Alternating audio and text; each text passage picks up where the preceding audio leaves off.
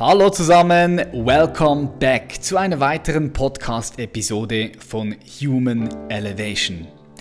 Heute wird's heiß und heute wird's explosiv, denn heute kombinieren wir High-Class Escort, also Prostitution, Anthropologie, Journalismus, Politik, The Great Reset, Transhumanismus, China. Wir bringen das alles zusammen. Denn heute sprechen wir mit Aya Velasquez. Bevor wir reinstarten, ganz kurz etwas zu diesem Podcast. Vielleicht bist du neu, vielleicht bist du aber auch schon etwas länger hier in der Community. Hier dreht sich alles darum, wie du dein Potenzial in dir erkennst und das auch auf die Straße bringst. Ja, hier dreht sich alles darum, wie du deine Lebensqualität und Lebensintensität vertiefen kannst. Wie du neue Dimensionen von Fülle, Freiheit, Lebenskraft, Lebenslust, Sinnhaftigkeit, Liebe, wie du das mehr in dir freisetzen kannst. Und da gehört auch dazu, neue Perspektiven sich einzufangen. Jede Idee findet hier ganz transparent, unzensiert ihren Raum. Lass uns reinstarten. Ganz kurz etwas über Aya. Aya Velasquez ist Redaktionsmitglied der Zeitung Demokratischer Widerstand. Sie studierte Kulturanthropologie und arbeitet seit Jahren als Independent Escort Model in Berlin Mitte. Wir sprechen heute über ganz viele verschiedene Elemente und Aspekte von dem, was sie macht. Und lass uns direkt reinstarten und keine Zeit verlieren. Herzlich willkommen in the show, Aya Velasquez. Ah ja, herzlich willkommen in the show. Ja, hallo, danke. Her herzlichen Dank für die Einladung. Wie geht's dir? Sehr gut. Schön. Ich habe während deines Trainings das Gespräch mit dir und Gunnar Kaiser äh, mitgehört, gelauscht. Und äh, Gunnar Kaiser auch schon hier bei uns auf dem Podcast und bin dann so auf dich gekommen. Ich habe dann gegoogelt, wer ist denn, wer ist denn diese Eier? Habe noch nie was von, von dir gehört. Und bin dann auf deine Webseite gekommen und habe so gesehen, was du machst. Und ich fand diese, diese Kombination, diese Mischung aus High-Class-Escort, Anthropologin und Journalismus, also Journalistin, diese Kombination fand ich sehr, sehr spannend und interessant. Und da habe ich gedacht, hey, der, da, die muss mal hierher kommen in die Show, ja. Was mich ja, Danke. Ja? Journalistin ja noch nicht so lange, erst seit diesem Jahr. Ja, ähm, ich habe den, den, Essay auch gelesen, den du geschrieben hast über China und den Transhumanismus, was auch sehr spannend war. Können wir heute auch mal mm, darauf eingehen. Aber was mich vor allem interessieren würde, diese Kombination, diese, diese Mischung aus High-Class-Escort Anthropologie und Journalismus. Wie ist dieser zustande gekommen? Wie hat sich die entwickelt? Ich habe Anthropologie studiert an der FU in Berlin, Sozial- und Kulturanthropologie.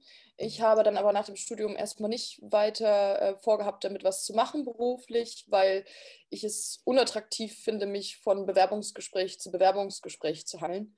Also ich denke, ich habe ein großes intrinsisches Freiheitsbedürfnis und das hat für mich immer bedeutet, ich möchte mein eigenes Geld haben und nirgendwo in der Jobwarteschlange stehen. Und ähm, Escort, also Prostitution, habe ich schon immer gemacht. Also im Prinzip, seit ich 20 bin, während meines Studiums, habe ich mein Studium damit finanziert. Und ähm, nachdem ich eine Familie gegründet habe und ein Kind bekommen habe, stellte sich irgendwann halt nur die Frage, ob ich eventuell wieder damit anfangen möchte. Und ich hatte dann quasi einen Wiedereinstieg nach drei drei Jahren Ehe äh, mit meinem Mann und äh, Kind bekommen.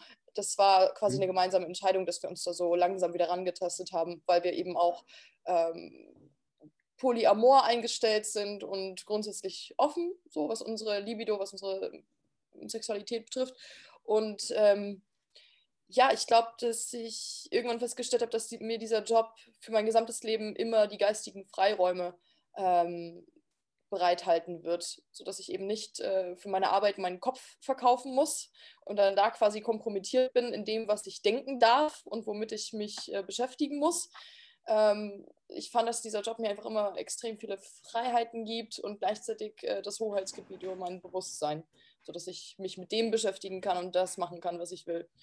Und dass ich jetzt noch Journalistin geworden bin, hat äh, sich durch 2020 ergeben, durch die Konstellation, dass ich eben festgestellt habe im Laufe des Jahres, ähm, wir haben kaum noch echten Journalismus. Die Journalisten haben Angst, die Wahrheit zu schreiben, beziehungsweise sind alle kompromittiert. wir haben es mit großen Konzernmedien zu tun, die der aktuellen Agenda untergeordnet sind. Und sobald jemand äh, etwas kritischer berichten möchte, dann wird er auch recht schnell gegangen. So wie beispielsweise geschehen bei meinem aktuellen Chef Anselm Lenz vom demokratischen Widerstand, der eben sofort von der Taz äh, eben gegangen wurde, nachdem er eine mhm. kritische Seite 3 vorgeschlagen hat. Ähm, und im Laufe des Jahres habe ich selber noch einige Erlebnisse mit Journalisten gehabt, die sehr unschön waren, wo ich auch so ein bisschen über die Schulter blicken konnte, wie dort eigentlich gearbeitet wurde. Teils, weil Interviews mit mir eben sehr stark verfremdet wurden, teils, weil ich eben die Arbeit über die Demokratiebewegung beobachtet habe und eben festgestellt habe, mit welchen diffamierenden Mitteln dort gearbeitet wird und all das, ähm, ja, sozusagen hat sich mir so quasi aufgedrängt, dass ich zum Schreiben gekommen bin. Ich habe davor auch schon gerne geschrieben, aber eben noch nie journalistisch. Hm. Okay, ja, ich habe das hautnah auch miterlebt bei einem guten Freund von mir, Milos Matucek, der für die NZZ ah, ja. gearbeitet hat, hat einen guten Artikel geschrieben ja. über die. Ähm, Was, wenn die Covidioten am Ende doch recht haben? Ja, genau. genau. Ja. Und dann, äh, ja, jetzt arbeitet er nicht mehr dort, wegen welchen Gründen auch immer. Aber das habe ich auch hautnah miterlebt. Ich würde gerne zu diesem Zeitpunkt zurück, als du studiert hast, 20 Jahre warst du, und du dann dich dazu entschieden hast, als Sexarbeiterin tätig zu werden. Weil ich finde es sehr spannend. Ich wollte immer mal tatsächlich eine Sexarbeiterin hier auf unserem Podcast haben, weil ich finde es sehr, sehr wichtig, dass wir verschiedene Perspektiven, äh, dass wir den Raum geben. Und die Perspektiven von Sexarbeiterinnen, ich kann die fast nirgendwo finden hier im deutschsprachigen Raum. Und darum würde mich interessieren, als du dich dazu entschieden hast, war das für dich so eine bewusste Entscheidung, dass du das machen möchtest? Und wenn ja, was war dein Warum? Oder bist du da irgendwie reingerutscht, einfach so? Kann, ja auch, kann ja auch passieren.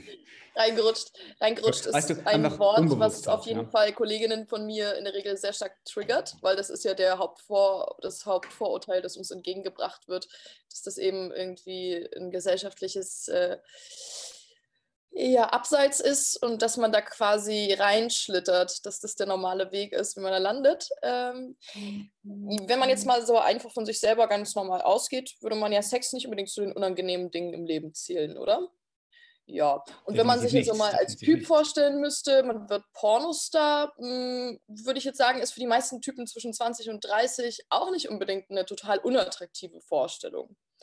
So, warum ist es dann eigentlich immer so seltsam, wenn eine Frau mit 20 mit sowas anfängt und warum müsste das dann irgendwie ein gesellschaftliches Abstellgleis sein äh, oder irgendwie krasser Bruch in der Biografie, wenn der gleiche Job für einen Typen im gleichen Alter wahrscheinlich schon ein absoluter Traumstudentenjob wäre, vor allem wenn er dann auch noch genug Geld damit verdient. Das heißt, ähm, ja, ich glaube, es war eine Mischung aus Neugier, Libido, der Notwendigkeit, Geld zu verdienen und ähm, ja, natürlich auch der strategischen Einschätzung, dass ich in diesem Bereich wahrscheinlich sehr gut Geld verdienen kann. Ähm, eine Mischung aus all dem. Und bis heute ist eigentlich meine Einschätzung so, ich halte das für einen sehr guten Job. Also ich mag diesen Job sehr gerne. Man braucht eben eine natürliche Affinität äh, zu Sexualität, äh, zur Erotik, zur Leidenschaft.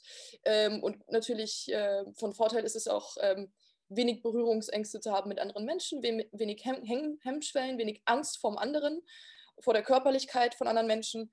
Das sind aber letztendlich Eigenschaften, die braucht eine Altenpflegerin auch und die braucht eine Krankenpflegerin auch. Und hm. Äh, viele, viele Berufe, denen wir die Nähe, die körperliche Nähe zu anderen Menschen zumuten oder von denen das eben vorausgesetzt oder sogar erwartet wird. Ja? Also man denke an Friseure. Ich finde es auch nicht ohne, auf den Köpfen anderer Menschen rumzuwühlen mhm. und so. Hat aber was mit meiner persönlichen Befindlichkeit zu tun. Ich hätte nicht Friseuse werden wollen und habe wiederum kein Problem damit, äh, mit einem fremden Menschen zu schlafen. So, daher, also für mich ist es damals ein guter Job gewesen und heute noch ein guter Job und ähm, ich bin ehrlich gesagt dankbar, dass ich zu diesem Fenster an innerer Freiheit gefunden habe, weil es mein Leben doch um einiges erleichtert. Wenn ich mir vorstellen müsste, eine 40-Stunden-Woche nachzugehen, ich habe wahnsinnige Bewunderung für die Menschen, die das schaffen, aber ich könnte dieses Maß an Selbstdisziplin niemals aufbringen. Mhm. Ja. Ich denke, was du, also ich bin voll bei dir, was du sagst. Ich denke, die meisten Jungs, so 18, 20, 22, die vielleicht diese Vorstellung haben, oh, ich könnte mein Geld als Pornostar verdienen. Vielleicht haben sie diesen Gedanken, aber was dann kommt ist, oh, was ist denn, wenn mein Umfeld das mitbekommt? Was ist denn, wenn die, die Pornos jetzt auf, auf YouPorn oder auf den ganzen Plattformen da sind und meine Eltern sehen das? Was ist dann? Und ich glaube, dort ist dann bei vielen Schluss. Und Du hast jetzt gesagt, du bist, da, du bist offen dafür gewesen, Sexualität zu, zu, erforschen. Klar, du musst auch Sex gerne haben. Also ich denke, es gibt, es gibt, es gibt auch Sexarbeiterinnen, die, ja, die vielleicht es nicht so gerne machen, aber die es machen wegen des Geldes. Und dann gibt es Sexarbeiterinnen, die es machen, weil sie einfach Sex auch lieben. Sie finden es geil. Ähm, wie hast du das mit deinen Werten vereinbart damals, wo du gesagt hast, hey, ich, ich scheiß drauf, was andere Leute über mich denken und ich mache einfach das, wonach ich jetzt Bock habe, was der Ruf ist. War das schon immer so oder hast du das am Anfang verheimlicht? Weil jetzt gehst du ja voll in die Öffentlichkeit damit. So, du bist, will ich mal sagen, 100%, also 100 einfach sehr transparent. 100% weiß ich nicht, aber sehr transparent mit dem. Äh, scheust dich nicht, darüber zu sprechen. Wie war das für dich am Anfang? War das ein Prozess oder hast du von Anfang an gesagt, ich mache das jetzt? Und wenn mich jemand fragt, dann sage ich das. Ich sage das meinen Eltern, ich sage das meinem Umfeld, weil ich drauf scheiße, weil ich, für mich fühlt sich das richtig an. Ja, meine Freunde wussten immer, was ich mache. Das war für mich nie das Problem. Und äh, mit meinen Eltern, das habe ich lange vermieden, weil ich nicht wusste, inwieweit das jetzt wirklich für mich ein Lebensthema wird. Wenn das jetzt natürlich nur ein vorübergehender Job ist, den man ein paar Jahre macht, dann äh, muss man sich, glaube ich, jetzt diesen Stress nicht machen, dass dann auch noch die eigenen Eltern davon erfahren und man sich quasi dieser ganzen Auseinandersetzung dann ausliefert, äh, weil ich glaube, es gibt erstmal keine Eltern auf der Welt, die äh, an die Decke springen vor Begeisterung, wenn einem das Kind das eröffnet. Äh, wahrscheinlich, wenn man einen Sohn hat, auch nicht. äh, wenn der erzählt, okay, Mama, ich will übrigens Pornostar werden. Aber es hat sich dann irgendwann für mich als Zwangsläufigkeit aufgedrängt, als ich in die politische Arbeit gegangen bin. Das war vor zwei Jahren, 2018, als zunehmend das äh, nordische Modell äh, ernsthaft diskutiert wurde äh, in der Politik in Deutschland. Was ist das genau? Das nordische Modell oder auch schwedische Modell genannt ist ein, ähm, Prostitutions, äh, eine Prostitutionsgesetzgebung, die seit 20 Jahren bereits in Schweden äh, ausprobiert wird. Und die, also das Modell ist dort entstanden, deshalb der Name schwedisches Modell. Ähm, und das Prinzip befußt darauf, dass man Prostitution äh, von jeglicher Strafe freistellt. Also sozusagen die, die, dieser Tätigkeit nachzugehen ist äh, straffrei oder ist auch nicht sittenwidrig. Aber ähm, man betrachtet immer noch Prostitution als gesellschaftlichen Missstand und als solches gibt es einen Schuldigen, nämlich den Kunden. Und nach diesem Modell ist derjenige, der Sex käuflich erwirbt, macht sich pauschal strafbar. Egal, ob das eine einvernehmlich äh, verhandelte Dienstleistung ist oder derjenige irgendwie die Dienste einer Armutsprostituierten oder Zwangsprostituierten in Anspruch nimmt. Also da wird sozusagen vor dem Gesetz nicht unterschieden. Einfach mhm. jemand, der Sex gegen Geld gekauft hat, macht sich grundsätzlich strafbar. Mhm. So, damit, äh, daran knüpft sich natürlich ein gewisses Menschenbild an und ein gewisses Gesellschaftsbild. Ja? Mhm. also, eine solche Gesetzgebung impliziert äh, die Gesellschaft, die man gerne haben möchte.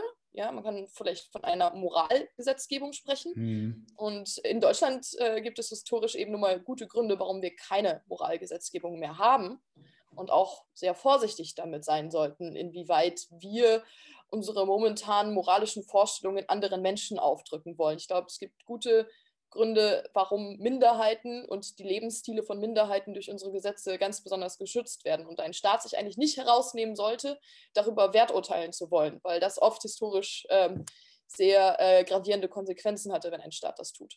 Ähm, mhm. Jedenfalls gibt es aber in Schweden dieses Modell, das wird dort angewandt schon seit 20 Jahren und es gab in den letzten Jahren eben viele Länder, die das jetzt nachgemacht haben vermutlich aufgrund ähm, des aktuellen Zeitgeistes, der eben doch eher hin zu, ähm, sagen wir mal, etwas Puritan Puritanismus, äh, Neo-Biedermeier geht. Also ein bisschen der Rückzug ins Private, ähm, in eine eher sittsame Lebensweise, vielleicht wieder weniger Partner, sozusagen diese, dieser wilde Lifestyle, der den Null-Nullern äh, sehr, sehr stark kultiviert wurde. Man hat das Gefühl, dass jetzt so ein Pendel gerade wieder zurückschwingt, was Zeitgeist anbelangt.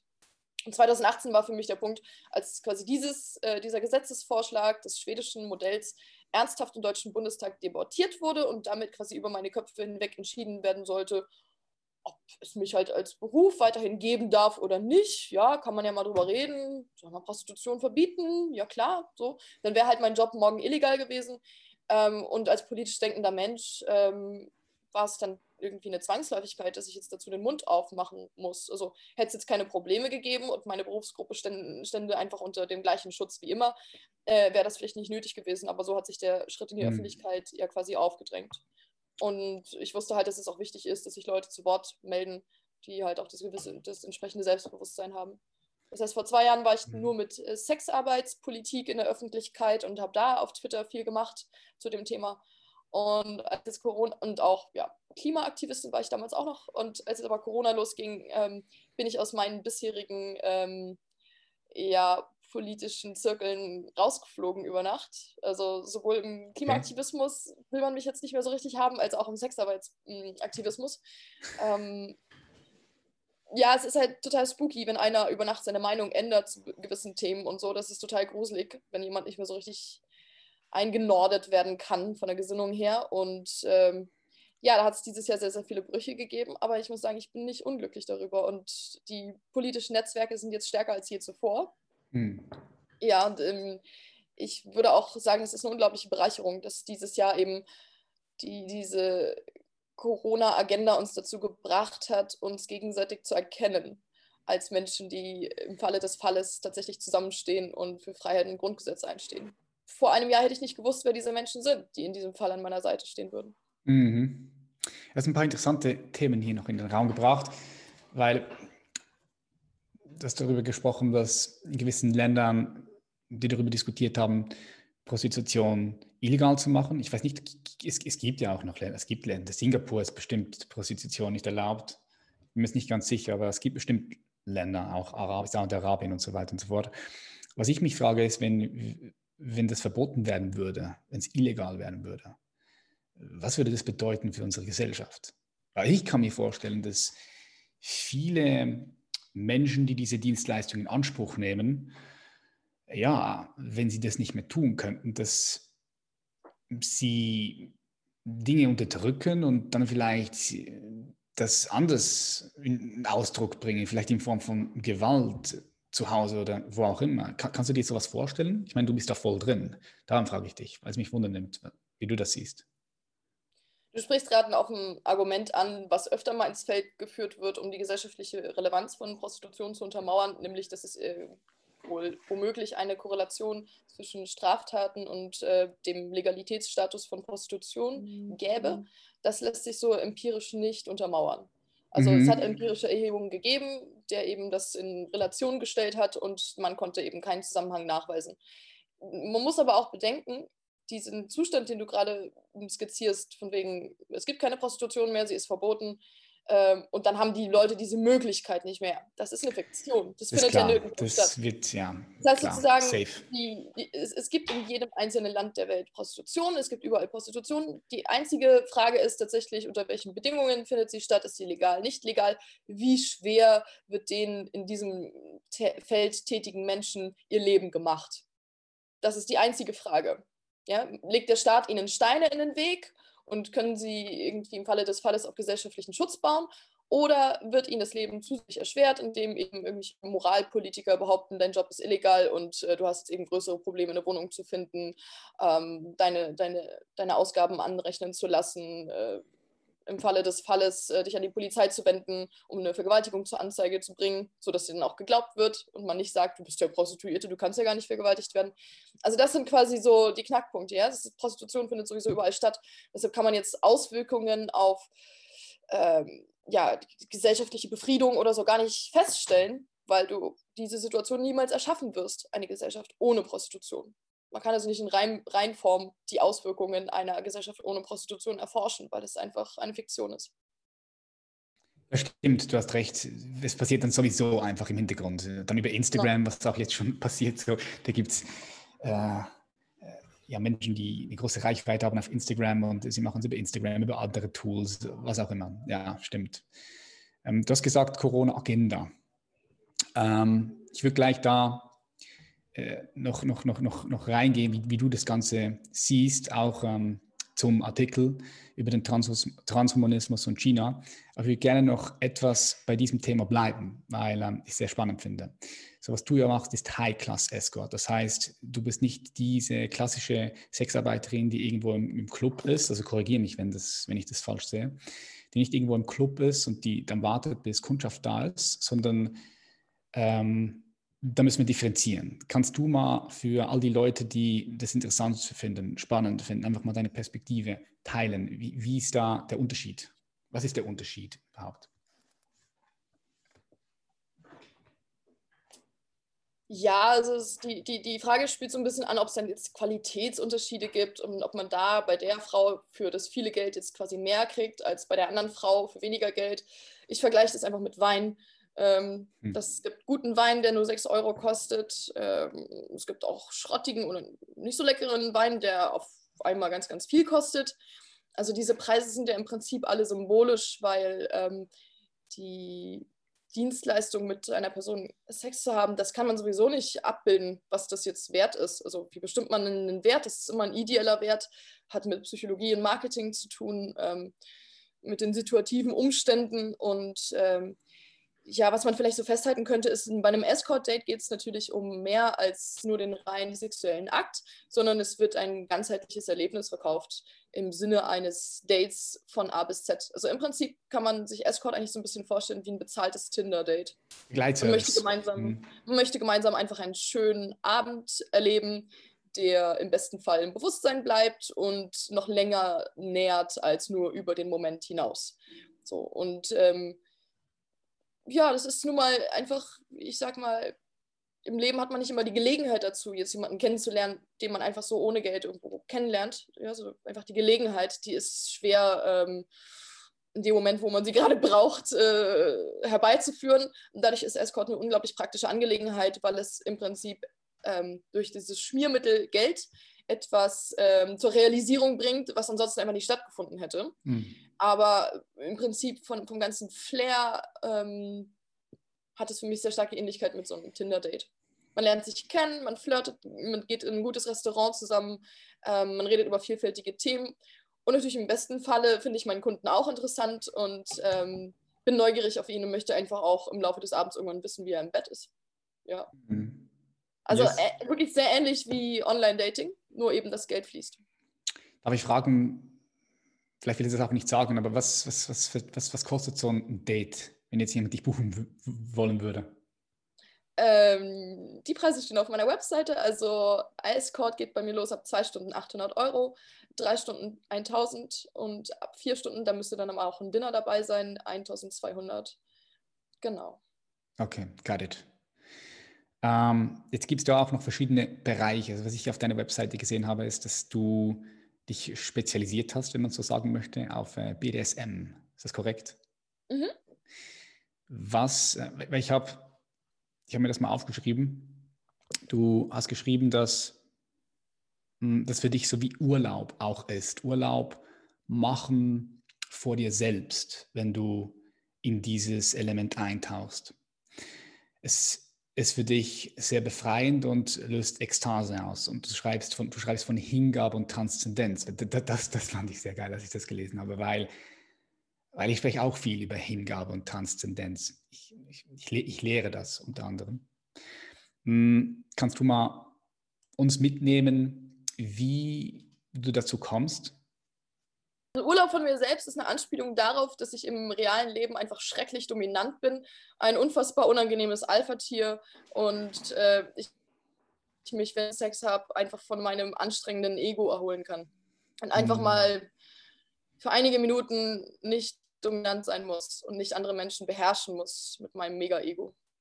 Das ist damit eigentlich gemeint. Okay, Gary, das heißt, das ganze Spiel wird dann umgekehrt.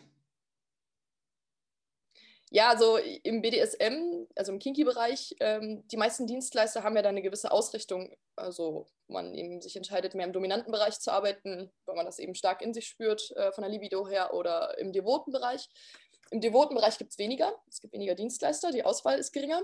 Es gibt sehr, sehr viele Dominas. Ähm, das heißt sozusagen, wenn man an BDSM-Dienstleistungen denkt, denkt man im Wesentlichen an Dominas.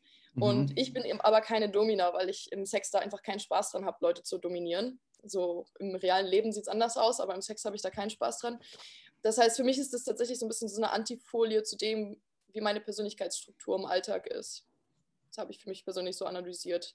Ähm, ja, so der berühmte Ausgleich. Bei Männern hat man ja oft das Klischee, dass sie, der, der klassische Manager, der sich von der Domina auspeitschen lässt, äh, da hat man ja auch dieses Komplementäre. Mhm. Also jemand, der im Alltag Leute rumkommandieren muss, erlebt es vielleicht mal als befreiend und entspannend, das mal ausnahmsweise nicht tun zu müssen und einfach nur blind Befehle annehmen zu können und alles loszulassen. Und bei mir ist es wahrscheinlich ein bisschen ähnlich mit diesem Manager. Mhm. Erlebst du das stark auch? Also ich, ich gehe jetzt mal davon aus, dass wenn Leute zu dir kommen, was ist das für ein Klientel? Was ist das deine Zielgruppe? Das sind Leute, die sich das leisten können. Ich gehe jetzt mal davon aus, es sind meistens Leute, die auch einen guten Beruf haben, also irgendwo gut der Wirtschaft tätig sind, Manager, äh, Leute in hohen Positionen, Politik auch, ja, also e-, e-, Elite in Anführungs- und Schlusszeichen. Würdest du sagen, doch, das ist so deine Zielgruppe, die da zu dir kommt? Ja, also nicht so viele ähm, Leute mit einem großen Namen, weil die natürlich auch immer Schiss haben. Mhm. Und weil auch solche Leute in der Regel gewohnt sind, alles umsonst zu bekommen im Leben. Mhm. mhm. Ähm, und das heißt, ich habe immer so ein bisschen mehr Leute aus dem mittleren Management, also die man jetzt nicht unbedingt kennt, aber die, wo viel Geld einfach vorhanden ist. Aber eben oft nicht so die krassen Promis, weil, wie gesagt, da, die wissen einfach, okay, einmal Spaß haben ähm, und ich bin an die falsche geraten, ist mein ganzer Ruf vielleicht hin. Also die haben einfach zu viel zu verlieren ähm, die suchen meiner Erfahrung nach eher nicht Escorts auf. Kann bei mhm. anderen Escorts anders sein, aber ja. Okay. Genau, aber ich habe schon Personen des öffentlichen Lebens und Politiker und so weiter.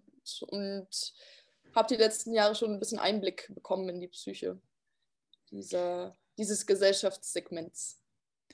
Ja, das, das glaube ich dir sofort, weil wenn du mit so vielen Menschen zu tun hast immer wieder und mit, mit unterschiedlichsten Menschen aus diesem Segment, ähm, glaube ich dir, dass du da sehr viel mitbekommst, sehr viel Austausch stattfindet auf verschiedenen Ebenen. Ist das einer der Gründe, warum du zur Politik gekommen bist, weil du mit Menschen Kontakt gehabt hast in deinem Business, die Politiker waren? Oder ist das völlig ähm, aus dir herausgekommen ohne Einfluss mit, von deinen Kunden? Ja, also mein, mein politischer Aktivismus ging eigentlich äh, wie ich gerade schon vorhin skizziert habe, los durch das geplante schwedische Modell, okay. von dem ich mich direkt betroffen gefühlt habe. Und ähm, eben das für mich die Notwendigkeit äh, ja, manifestiert hat, mich jetzt politisch zu äußern. Also mit meinen Kunden hatte das in dem Sinne nichts zu tun. Ja, kann okay. ich jetzt nicht, kann ich daraus nicht von ableiten, ja.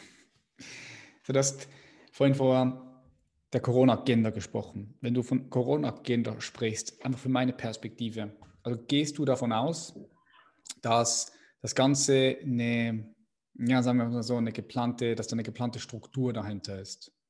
Siehst, siehst du das so?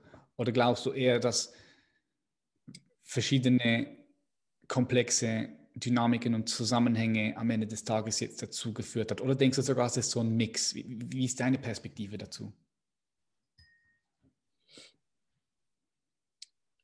ich möchte mich gar nicht so sehr festnageln. Also in meinem Artikel spreche ich deshalb ja auch von einer Interessenkonvergenz, weil mhm. das ist ein wunderschönes Wort, das eigentlich ausdrückt, ähm, das muss nicht die große Verschwörung sein. Es reicht, wenn einfach sich verschiedenste Interessen gerade momentan auf diesen Zustand einigen können, den wir gerade haben. Und ähm, ich würde einfach zu viel behaupten, wenn ich jetzt sage, okay, die Riesenweltverschwörung liegt davor zwischen China und Silicon Valley und Davos und so weiter, weil diese Belege habe ich nicht. Mhm. Aber ich mhm. konnte halt Hinweise finden, dass ähm, Lockdown als Policy ähm, allen ähm, großen Interessengruppen rund um das World Economic Forum gerade sehr, sehr gut reinläuft. Und äh, in meinen Augen ist Lockdown ähm, und Great Reset das gleiche. Also wenn das World Economic Forum von Great Reset spricht, dann ist der Lockdown äh, das politische Mittel, um den Great Reset durchzuführen. Mhm. Und du könntest aber natürlich nicht den Leuten sagen, ähm, ach ja, wisst ihr, wir müssen mal eben den Kapitalismus resetten. Und dazu ist es halt nötig, dass der ganze Mittelstand äh, eben mal kurz seine Geschäfte schließt und so, weil wir wollen euch übrigens absägen. ähm, sondern selbstverständlich muss man sagen, nee, nee, wir haben hier einen schlimmen Keim und wir machen jetzt einen Lockdown, weil es geht um unser aller Gesundheit und deshalb müsst ihr eure Geschäfte zumachen. Aber das hat nichts, nichts mit Wirtschaft zu tun oder so. Aber für mich ist das völlig klar, dass äh, der Lockdown und der Great Reset die gleiche Agenda sind, beziehungsweise der, der ähm, Lockdown den Great Reset durchsetzen soll. Hm, okay, verstehe. Yep. Ich habe im Gespräch mit, mit dir und, und Gunnar, habe ich, hab ich das allererste Mal gehört, dass die Chinesen bereits wieder Poolpartys gemacht haben. Ich glaube, das war schon im Sommer.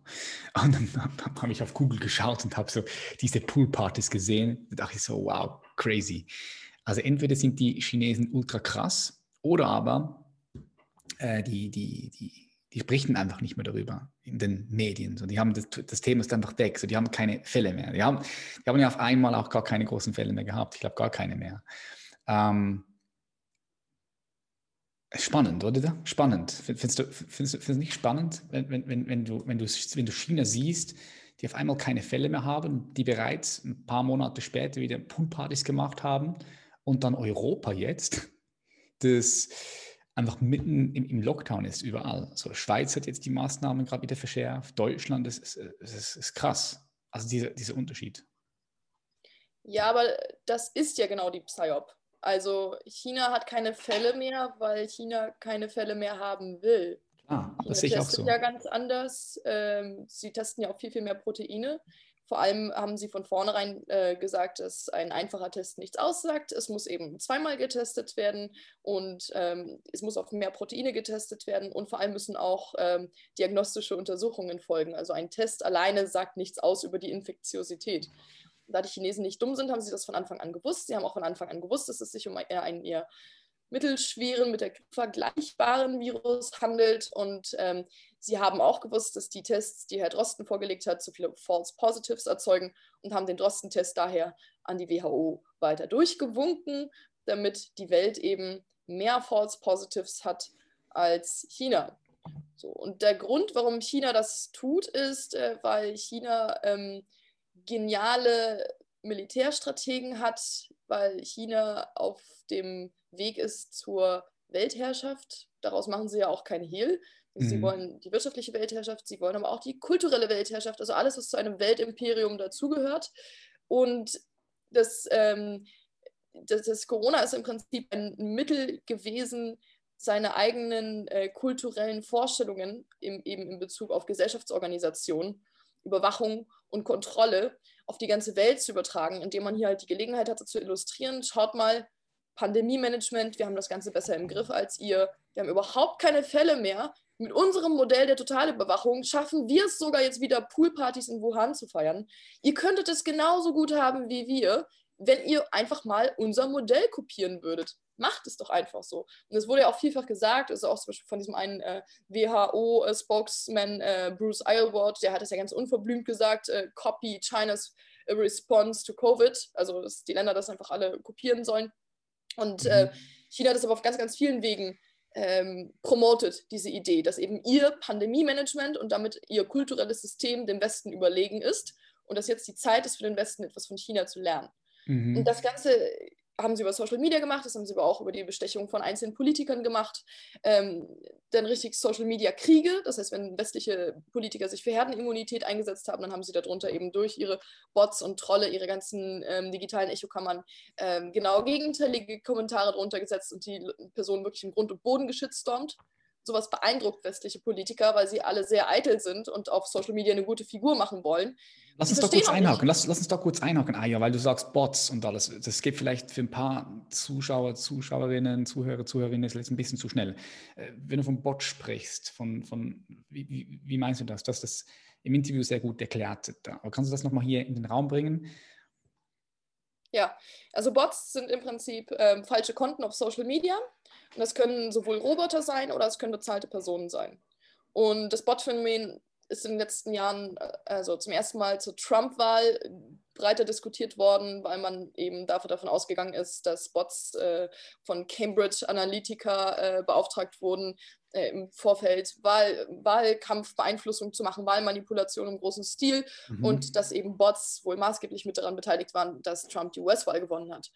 da ging es also quasi als erstes Mal so als Skandal rum und auch man hat zur Kenntnis genommen, dass ähm, diese Konten in großer Zahl einen so großen Einfluss ausüben können, dass sie eben zu politischer Meinungsbildung beitragen können oder ja, die beeinflussen können in irgendeiner Richtung. Inzwischen ist es mit den Bots aber tatsächlich so, dass, ähm, dass dieses Ökotop oder Biotop an Bots, Botstrukturen im Internet sehr gut ausgearbeitet ist. Alle größeren Interessengruppen haben ihre eigenen Bots. Es gibt Trollfarmen da draußen, gerade irgendwie so in ärmeren Ländern. Da kannst du dir eben Kommentarschreiber kaufen oder eine entsprechende Anzahl an Konten und Kommentaren, die danach in deinem Sinne online ähm, deine Agenda promoten, was auch immer das ist. Ob du ein Testhersteller bist und du möchtest gerne, dass grundsätzlich die Akzeptanz in der Bevölkerung für umfängliches Testen steigt, dann äh, kannst du eben zum Beispiel eine Bot-Initiative starten, in dem sich ganz, ganz viele Leute als Lehrer, Eltern und Erzieher ausgeben, die alle dafür sind, dass die Kinder jede Woche durchgetestet werden in der Schule. Ja? Also du sagst natürlich nie, ich bin der Testhersteller und guck mal, das sind hier meine Testherstellerkonten, sondern um auf Social Media ähm, populär zu sein, musst du dich immer als einer aus dem Volk ausgeben. Ja, einer von nebenan. Betroffene, Eltern, Erzieher, Leute aus dem täglichen Leben, die wirklich an der mhm. Front arbeiten und damit zu tun haben und die wirklich wissen, was jetzt gebraucht wird und so weiter. Das ist die erfolgreichste Methode auf Social Media. Ja, man muss immer echt authentisch sein. Authentisch sein ist die Währung. Das heißt, ähm, die geben sich immer aus an Leute, die aus dem, als Leute, die aus dem echten Leben quasi sprechen. Und ja, das ist, das hat die letzten Jahre sehr, Jahre sehr stark überhand genommen. Und was Manpower anbelangt, also sozusagen, wer hat die meisten Bots, äh, da kann man sagen, China ist ganz vorne, einfach weil China die meisten Menschen hat und weil China eben seit, ja, seit Ende der 90er Jahre eine sehr, sehr starke Agenda hat, ähm, Weltpolitik mitgestalten zu wollen. Und sie seit 2013 die größten Trollarmeen der Welt haben. Mm. Von den. Zahlen her geht man eben aus von 500.000 bis 2 Millionen Menschen, die als staatlich bezahlte Propaganda-Kommentarschreiber aktiv sind für die Kommunistische Partei Chinas. Okay. Ähm, ich weiß, dass China auch ganz vorne mit dabei ist, wenn es um künstliche Intelligenz geht. Die haben ja da ganze Städte gebaut und, und, und ähm, bauen jetzt ganze äh, Armeen auf. Also Armeen. Ich spreche davon von ja, von, von, jungen, von jungen Menschen, die bereits jetzt in, in, in, in diese Materie eintauchen, die bilden die Leute dort aus. Ähm, von diesen Bots, ich weiß, dass, dass es das gibt, auch mit künstlichen Intelligenz, aber mit diesem Zusammenhang, so wie du das erklärt hast in diesem Interview, das habe ich das erste Mal gehört und das macht für mich auch absolut Sinn. Also, dass das schon passiert wahrscheinlich, ich, ich weiß es nicht, aber ich kann es mir sehr gut vorstellen und dass es wahrscheinlich in Zukunft auch noch mehr mehr, mehr passieren wird. Das ist schon krass. Also es ist so, dass mit Covid im Prinzip die chinesischen Bots, die vorrangig vorher auf Inlandspropaganda angesetzt waren, jetzt im Ausland tätig sind. Also es hat sich wirklich seit März 2020 enorm gesteigert. Hast du dafür Beweise? Die chinesischen Bots ähm, eben ins Ausland ähm, für die Covid-Propaganda abgestellt wurden. Ja, wo, wo, woher holst du diese Informationen? Also hast du das, hast Von Netzwerkanalysten. Es gibt da okay. diverse Quellen, die ich in meinem Text auch nenne. Das kannst du nicht, äh, sozusagen die Social-Media-Unternehmen können das nicht durch ihre KI rauskriegen, sondern da müssen sich gezielt äh, ähm, Digitalanalysten, Agenturen hinterklemmen. Mhm. Und das haben beispielsweise, hat das eine Analyseagentur aus Israel getan und ähm, eine weitere aus Italien, die exemplarisch diese Social-Media-Aktion ähm, Chinas zu Beginn der Pandemie in Italien ähm, dargestellt haben und eben fest, ähm, also feststellen konnten, dass zu dieser Zeit 40, über 40 Prozent, fast die Hälfte der Kommentare mit den Hashtags äh, Danke China äh, von Bots kamen. Das heißt, es war eine bot-initiierte Kampagne um eben PR-technisch das Ansehen Chinas in diesem Moment zu steigern und mhm. auch ähm, sozusagen die Akzeptanz für den Lockdown als die richtige Policy in diesem Moment äh, zu verankern im Bewusstsein mhm. der italienischen Bevölkerung. Und eben ja. China als der große Partner, der sich in dieser Situation als verlässlich erweist, ganz im Gegensatz zu den USA, und eben mit Rat und Tat und Material zur Seite steht. Das mhm. war sozusagen Ziel dieser Propagandaaktion. Krass, ja. Yuval Noah Harari spricht vom, vom Biohacking, also nicht vom, vom, vom, vom, vom Biohacking so wie wir es kennen, um dich zu optimieren, aber von, von Menschenhacking, genau. Du kannst ja die Psychologie, Psychologie des Menschen hacken, wenn du dich mit Psychologie auskennst und weißt, wie der Mensch funktioniert. Dann kannst du dementsprechend auch durch solche Maßnahmen, unter anderem halt Meinungen, Überzeugungen äh, richtig hart beeinflussen, hacken. Du kannst die Menschen hacken damit, ja. Krass. Ja, man spricht auch von Social Engineering. Social Engineering, ja, habe ich noch nie gehört. Mhm. Okay. Ja, hm, was ich damals so ganz intuitiv auch gedacht habe, ist, dass Europa, Amerika wahrscheinlich ja auch, dass, dass, dass wir da mehr in Richtung, in Richtung China schauen, Richtung China gehen. Das ist auch meine Intuition. Ja. Und äh, das, was du jetzt sagst, das, das, bestätigt das, das bestätigt ja meine Intuition. Das heißt, China wird immer mehr und mehr Einfluss haben, sowieso, weil wir sind ja, wir sind einfach gigantisch krass aufgestellt. Vor allem, weil Amerika jetzt geschwächt ist. Also aus meiner Perspektive ist Amerika jetzt geschwächt. Ähm, wird China nur noch stärker und kann seine Macht weiter aufbauen. Hm, wie, wie siehst du die, die Zukunft da? ähm, in Europa jetzt? Wenn du, du siehst ja das auch so, dass wahrscheinlich immer mehr und mehr Modelle von China einfach hier übernommen werden. Was bedeutet das für den einzelnen Bürger hier? ich finde es schwer, über die Zukunft zu sprechen. Wir leben in einem Chaos-System und es kann alles total schnell gehen in die eine oder andere Richtung. Ich kann mir vorstellen, dass die, dass die Globalisten-Elite den Sack zumacht. Ich kann mir aber auch vorstellen, dass Chaos-systemmäßig auf einmal ein großes Ereignis reinplatzt, was wir alle nicht erwartet haben mhm. und was im Prinzip die Wahrheit dammbruchartig äh, über das Land hinwegfegen lässt. Insofern, nee, ich tue mich schwer mit Zukunftsprognosen. Ich bin halt unglaublich hoffnungsvoll, weil ich ja erlebe, was für unglaublich tolle Menschen sich jetzt in dieser Demokratiebewegung engagieren, die sich quasi als Antwort gebildet hat auf den globalen Staatsstreich, den wir gerade erleben. Und diese Vernetzung wird die nächsten Jahre nur noch zunehmen. Und wenn Schwab und Konsorten gemeint haben, mit diesem kleinen Pandemiestreich 2020 eine neue Weltregierung unter ihren Vorstellungen herbeizuführen, gewaltsam, muss man ja sagen, also gegen den Willen der Bevölkerung mit Zwang und auf Lügen aufgebaut, dann ist vielleicht der positive Nebeneffekt etwas, was er gar nicht erwartet hat, nämlich dass sich zeitgleich eine ja, globale Zivilgesellschaft vielleicht herausbildet, die als globale Zivilgesellschaft beginnt, auf Dinge zu reagieren und auch auf globale Policies zu reagieren und die bei bestimmten Punkten vielleicht einfach zusammensteht und sagt, nee Leute, so nicht, so wollen mhm. wir als Menschen nicht leben.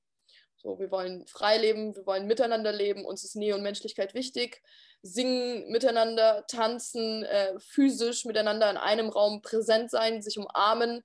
All das hat einen Wert an sich, der ähm, mindestens genauso wichtig ist wie Gesundheit. Und wir wollen als Weltgemeinschaft nicht, dass ein einzelner Wert äh, verabsolutiert wird, um dadurch äh, staatliche Kontrolle und Repression durchsetzen zu können.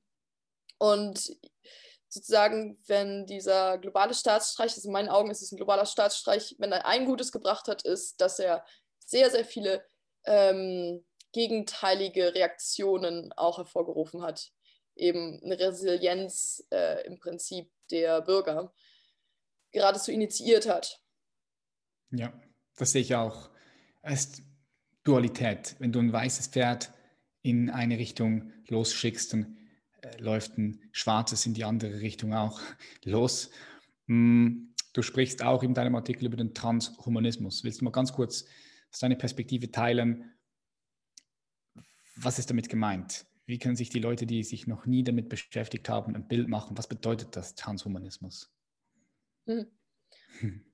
Ja, Transhumanismus ist im Prinzip die, ähm, äh, das Upgrading des Menschen mithilfe von Maschinen künstlicher Intelligenz ähm, und die Steigerung der menschlichen Fähigkeiten durch die Anbindung an die Maschine, sodass äh, ein, eine Existenzform entsteht, die sich eben nicht mehr durch rein menschliches erklären lässt. Ähm, eine, eine, Existenzform höherer Ordnung, transhuman, also das Menschliche übersteigend quasi. Das ist die Philosophie. Ähm, Transhumanisten sind grundsätzlich Menschen, die an an Prinzipien wie Leistung glauben, an Fortschritt, an das höher, schneller, weiter, an sowas wie immer höher Entwicklung der Welt, der Wirklichkeit, eine immer höhere Komplexität in der menschlichen Entwicklungen, äh, Entwicklung als geradezu gegeben annehmen. So, das sind so die Grundannahmen. Und ähm, ja, es ist stark. Ist, es, ist, es, ist, das Leistungsprinzip, ja, dieses über sich hinauswachsen und ähm, das nächsthöhere, also die Sehnsucht nach dem nächsthöheren, nach der, nach der Ordnung auf einer nächsthöheren Ebene. Hm. Und als solches, weil der Mensch eben, wie immer wieder bemängelt wird, zu keiner Evolution mehr fähig ist, ist für Transhumanisten im Prinzip die nächste Hoffnung die künstliche Intelligenz oder die Maschine, die die Evolution des Bewusstseins als, als solches ähm, fortführen wird. Also viele Hum äh, Transhumanisten haben sich ein bisschen losgelöst von der Vorstellung einer menschlichen Evolution oder einer, einer Weiterentwicklung des Menschen. Sie haben sich im Prinzip von einem Menschen als Hoffnungsträger ein Stück weit verabschiedet und sehen Bewusstsein als eine losgelöste Entität, die die gestalterische Kraft des Universums ist und die als solcher vielleicht des Menschen nicht mehr bedarf, um sich weiterzuentwickeln. Wir waren jetzt sozusagen der Steigbügelhalter für die künstliche Intelligenz und diese hat äh, dank ihrer ja, unendlichen äh, Leistungsfähigkeit im Prinzip das Potenzial zu genau der Evolution, zu der wir Menschen nicht mehr fähig sind. Mhm. Also das heißt, die gehen davon aus, auch dass, dass ich es richtig verstehe, die Ideologie ist auch, dass der Mensch sein Bewusstsein downloaden kann in eine Art äh, Computer, Maschine, was auch immer. Also die gehen davon aus, dass das, dass, dass das Bewusstsein, dass man das subtrahieren kann von einem Körper. Ist das richtig? Genau. Okay. Spannend. Kennst du persönlich Menschen, die von dieser Ecke kommen? Ja, ich hatte mal einen Kunden, der Transhumanist war. Und dadurch hatte ich dann im Jahr 2020, als ich so durch meine Online-Recherche auf den Trichter kam, dass Transhumanismus mit diesem globalen Umbruch, den wir gerade erleben, etwas zu tun haben könnte. Als ich dann auf Schilderungen von Transhumanisten stieß und auf eben Originalzitate, kam mir das doch alles recht bekannt vor, weil ich mich an diesen einen Abend erinnerte vor einigen Jahren, wo ich einen Transhumanisten mal traf, dass mhm. ich nicht als solches vor mir outete, aber mhm. die Ideologien und die Ideen kamen mir dann doch erstaunlich bekannt vor. Mhm, okay. Ich sehe das tatsächlich als eine Bedrohung äh, von menschlicher Existenz. Das ist ja auch eine, eine unserer Missionen, eine, eine, Haupt, eine Hauptmission von unserem Unternehmen, ähm, ja, menschliches Potenzial weiterzuentwickeln, aber vor allem Mensch, menschliches Leben zu erhalten. zu erhalten. Weil, weil dort sehe ich wirklich eine große Gefahr, wenn wir einmal diese Türe aufmachen, dass wir diese Türe gar, gar nicht mehr zumachen können. Ja, es ist, ja, du hast recht, es ist auch im Prinzip diese eine Machbarkeitsdebatte, ohne was wir jetzt früher in Deutschland so als Leitkulturdebatte verstanden haben. Also quasi oder eine Ethikdebatte. Was, ähm, was von dem, was technisch möglich ist, ist für uns eigentlich noch wünschenswert und erstrebenswert. Oder ziehen wir da irgendwo eine rote Linie und sagen, ja, okay, das und das und das ist technisch machbar, aber wir wollen es eben nicht realisieren aus guten Gründen und das sind folgende. Man hat den Eindruck, dass die Euphorie über die Machbarkeit vieler dieser Dinge, die jetzt im Zuge des Transhumanismus ähm, ähm, entwickelt werden, dass die Euphorie darüber im Prinzip die äh, Fragen so weggewischt hat. Mhm. Und ähm, das quasi sich jetzt vergaloppiert hat in diesem, weil wir es machen können, machen wir es auch. Mhm. Sozusagen die Machbarkeit ist zum Selbstzweck geworden. Und da hat in meinen Augen schon irgendwo ein stiller Wertewandel eingesetzt, der äh, ja, so vielleicht so ein, so ein Dammbruch, der gar nicht bemerkt wurde. Gar nicht, ganz subtil, ja. Ja. Es passiert einfach schleichend, so von Generation zu Generation zu Generation. Glaubst du denn, also jetzt aus deiner Perspektive, mit deinem Erfahrungsschatz, dass diese Ideologie des Transhumanismus, dass die ganz oben in den Eliten, wenn ich jetzt von Elite spreche, dann meine ich einfach Menschen mit richtig viel Kraft und Power in Politik, aber vor allem auch in Wirtschaft, dass diese Ideologie da Überhand genommen hat oder Überhand nimmt Ich denke, dass die meisten Politiker überhaupt gar keinen Durchblick haben.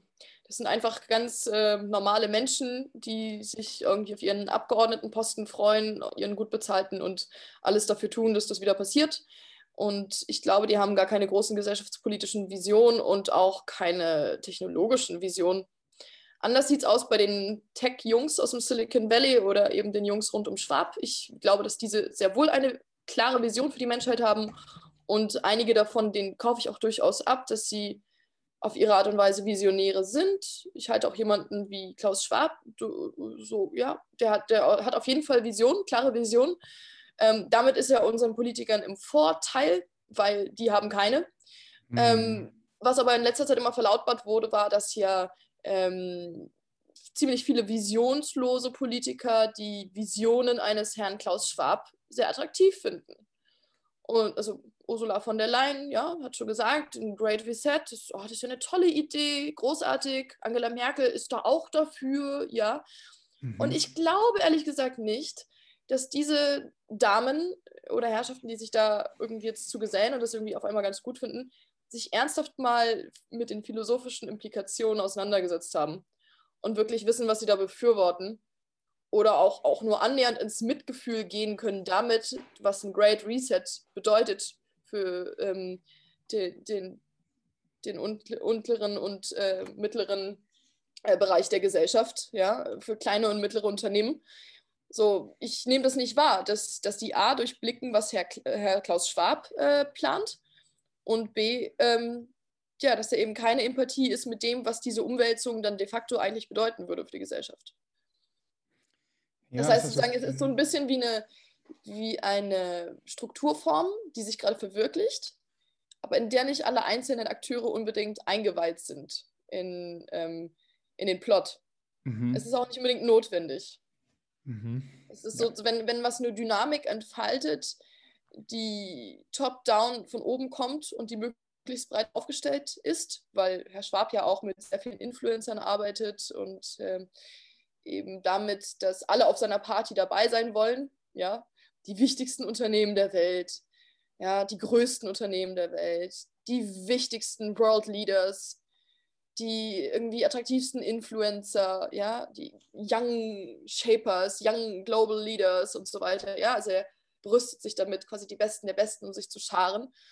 Und ab einem bestimmten Punkt verselbstständigt sich das, glaube ich, so dass der Einzelne, der in diesem schwabschen Think Tank mit drin sitzt, einfach schon grundsätzlich das Gefühl hat, ähm, bei den richtigen Jungs dabei zu sein, im richtigen Boot und ähm, auf der richtigen Seite der Geschichte zu stehen. Und mhm.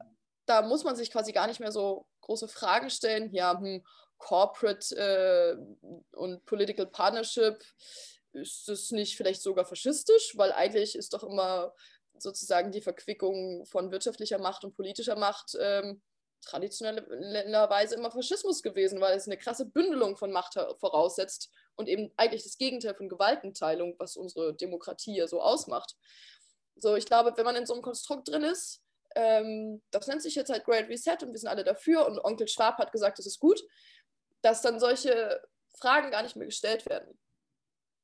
Das Ganze hat ein grünes Mäntelchen an, es wird gesprochen von der digitalen ähm, Revolution, von der Ökorevolution, von geschlossenen Stoffkreisläufen und nachhaltigen erneuerbaren Energien und klar, Klimawandel und all das finden wir alle gut und dafür wollen wir uns einsetzen. Sozusagen mit diesen Buzzwords ähm, kriegt Klaus Schwab die Leute an Bord, aber sie sind nicht in der Lage zu durchdringen, dass das, was er da strukturell eigentlich erschaffen möchte, leider faschistisch ist. Hm. Diese Wörter, genau, weil das wäre jetzt nämlich meine, meine nächste Frage gewesen. The Great Reset. Ich habe das Buch mir bestellt. Ich habe es noch nicht äh, durchgelesen. Ich habe so viele andere Projekte, weil ich da mal genau schauen wollte, was, was steht da eigentlich drin. Weil ich höre immer nur von diesen, wie hast du diesen Wörter genannt? Buzzwörter? Mhm. Ja, alles wird grüner, alles wird ähm, die, die, die, ähm, die ähm, sagen wir mal, die Bevölkerungsgruppe, die benachteiligt ist, denen geht es besser. All, all, diese, diese Sachen höre ich, diese Bas, Bas, Bas, Baswörter. Aber ich, ich kann noch nicht genau dahinter blicken. Kannst du mal ein paar Perspektiven mit dir teilen, was dann in diesen faschistischen Bereich geht? Weil ich da jetzt nicht so drin bin. Ich habe das Buch, wie gesagt, nicht gelesen, weil dann würde ich, dann würde ich wahrscheinlich erkennen können ähm, in der Tiefe, was damit gemeint ist, in welche Richtung es gehen könnte. Ähm, weil von außen hört sich das ganz toll an. Ja, das Problem ist im Prinzip, ähm, eine Weltregierung zu planen, anzuvisieren, ähm, die eben das Prinzip der Gewaltenteilung hinter sich lässt, weil so argumentiert wird durch Herr Schwab, dass die weltweiten Probleme in Form von Naturzerstörung und ähm, dem Zusammenbruch des aktuellen Wirtschaftssystems so groß sind, dass sie eben nicht mehr von staatlichen oder privatwirtschaftlichen Akteuren im Alleingang gemanagt werden können. Das ist im, im Prinzip die These. Und mhm. da liegt ja Utopie und Dystopie gleichermaßen drin.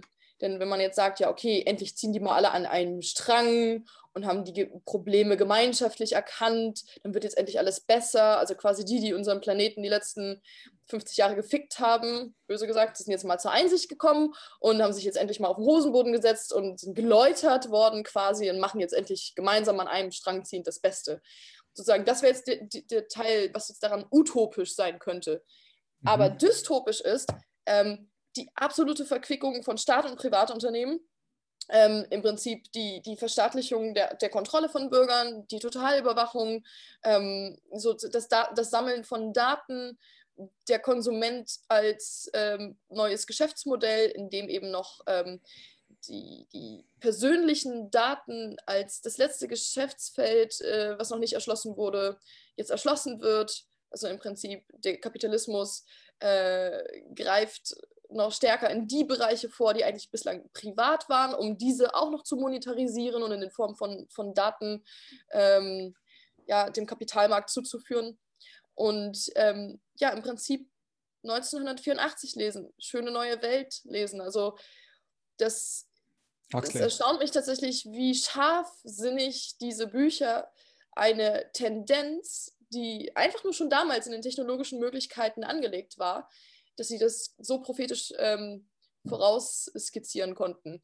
Denn, also es wird natürlich nicht alles eins zu eins eintreten, aber dieses ähm, große Grundnarrativ, es ist alles zu eurem Besten, es ist für die Gesundheit, es ist für die Umwelt, für was auch immer.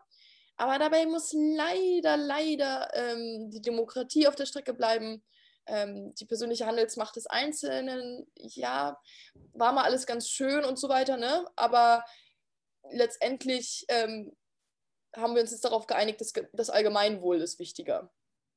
Und das ist genau, was der Faschismus macht. Also es ist im Prinzip, es wird immer ähm, die Freiheit und die Grundrechte des Einzelnen werden zurückgestellt äh, in Verweis auf ein vermeintliches Gemeinwohl, was dem übergeordnet ist und was dadurch ähm, angeblich erreichbar wäre. Mhm.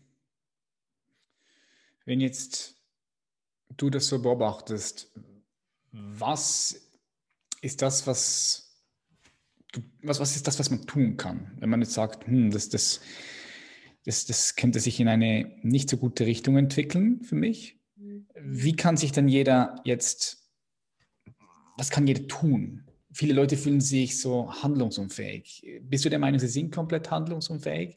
Oder denkst du, jeder Einzelne kann da etwas bewirken?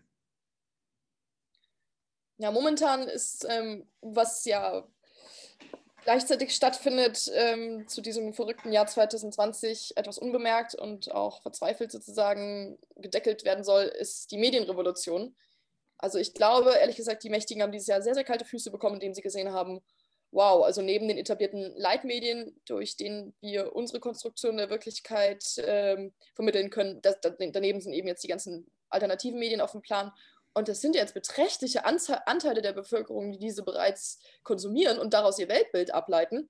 Das heißt, das ist auch erdrutschartig passiert. Mhm. Und der große, die, die große Zensurwelle auf die alternativen Medien auf die alternativen Kanäle, ganze Plattformen wie jetzt Parler ne, oder irgendwie der Rausschmiss von Trump äh, von Twitter. Ich bin kein Trump-Fan, aber also ich wäre auf jeden Fall dafür, dass er weiterhin seine Meinung äußern darf. so. Und, aber all das hat mir gezeigt, es ist genau das, wovor sie Angst haben. Es ist die Angst vor dieser Informationsrevolution, vor der Medienrevolution, davor, dass sich die Medien ähm, demokratisieren weil jetzt haben wir noch immer die Staatsmedien sind und die Mainstream-Medien sind immer noch top-down. Ja, es gibt immer noch gewisses Herrschaftswissen, was dort porträtiert wird, auch gewisse Herrschaftsinformationen. Andere werden es eben nie dorthin schaffen, ja, werden grundsätzlich nicht durchgelassen. Da gibt es dann diese Gatekeeper davor. Das heißt, es ist nicht demokratisch. Es ist immer noch sehr stark top-down und sehr stark Regierungssprachrohr und immer mehr Regierungssprachrohr geworden. Also vor ein paar Jahren war noch mehr kritische Berichterstattung möglich als jetzt.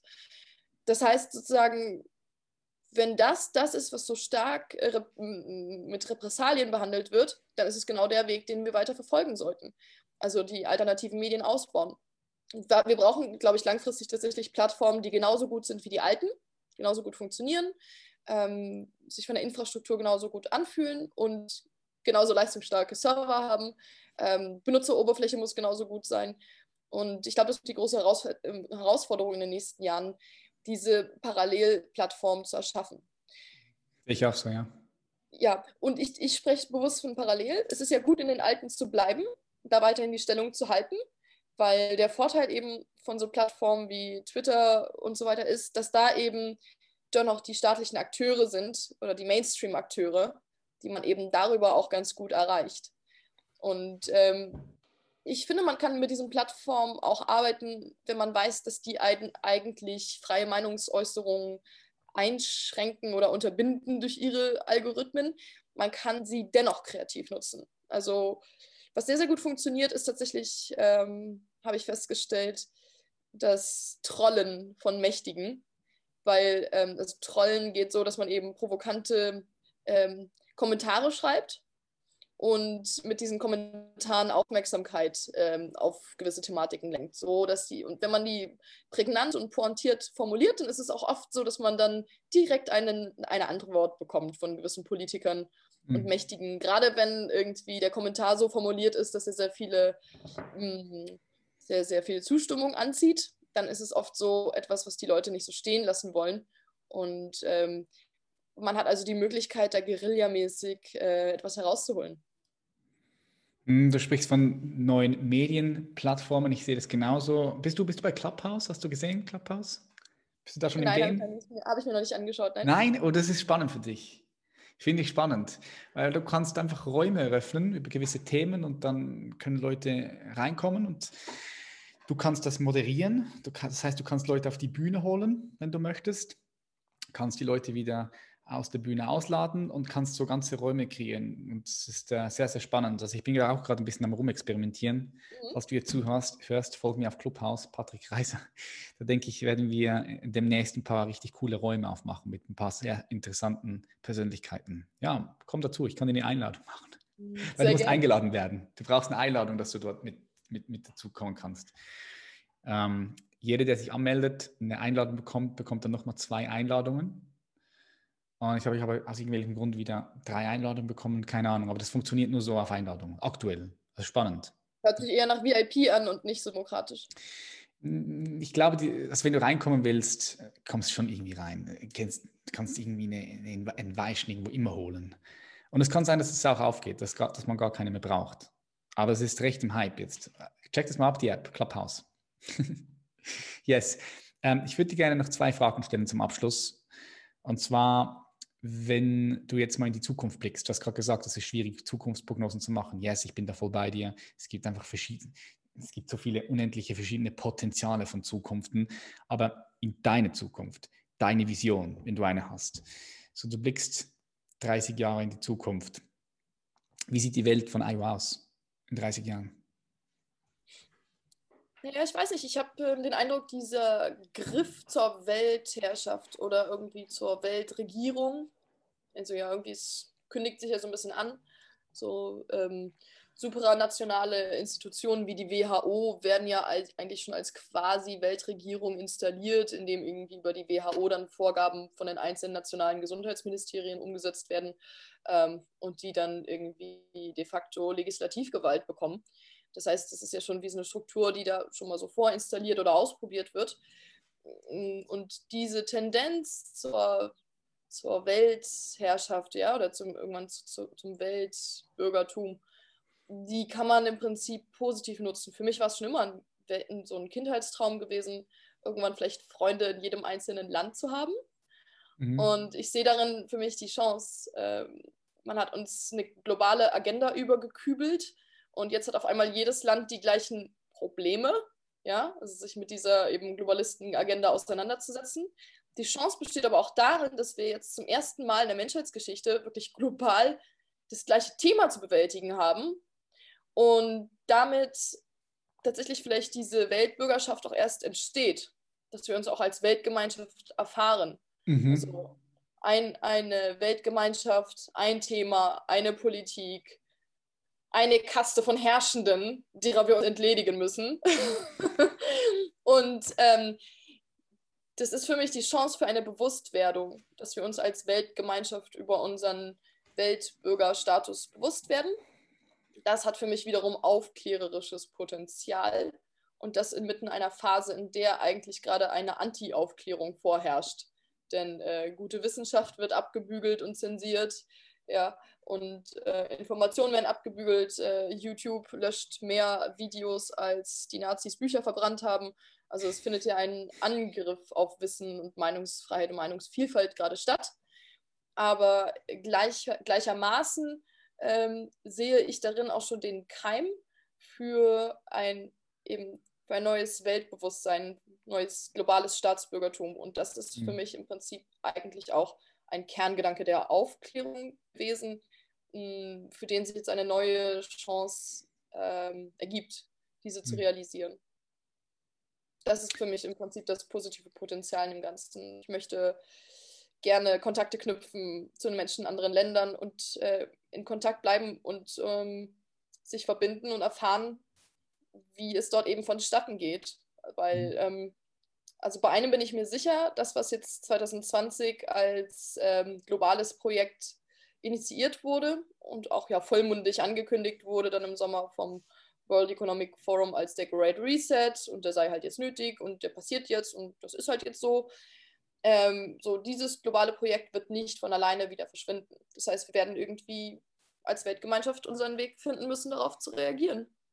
Und ähm, das sehe ich positiv. Ja, spannend, was du sagst, weil was ich wahrgenommen habe, ist, dass wenn jetzt angenommen kleine Kinder, so 8, 9, 10, 11, 12 Jahre, und ich habe gerade einen Podcast auch dazu gemacht mit dem Kindheitsforscher und Historiker Michael Hütter, der über das kollektive Trauma von einer ganzen Generation spricht. Aber ich sehe auch tatsächlich positive Aspekte, zum Beispiel, dass diese jungen, junge Generation jetzt, jetzt versteht, hey, Moment mal schnell, in China passiert etwas und das beeinflusst mich hier in Deutschland, Schweiz, Österreich auch. Wir haben ein Problem, eine Herausforderung, so wie du es so schön gesagt hast, und es betrifft uns alle. Und das löst zumindest aus meiner Perspektive bei jüngeren Generationen ein, ähm, ein anderes Bewusstsein von Einheit aus, von, von, von, mhm. von, von einem Mensch, Menschheitsbewusstsein oder mhm. Menschheitsfamilie, wie es das Ganze sagen würde, Menschheitsfamilie. Mhm. Und das ist nämlich auch wahr. Cool, geil, dass du das auch wahrnimmst. So. Hm, stell dir vor, du gehst auf den Mond Du guckst runter auf die Welt und du siehst die Welt mit den schönen blauen Meeren, mit, dem, mit den orangen Wüsten und auch mit den grünen Regenwäldern und du siehst den Menschen jetzt als Kollektiv. Einfach den Menschen als Kollektiv. Was glaubst du, was braucht er jetzt gerade am meisten?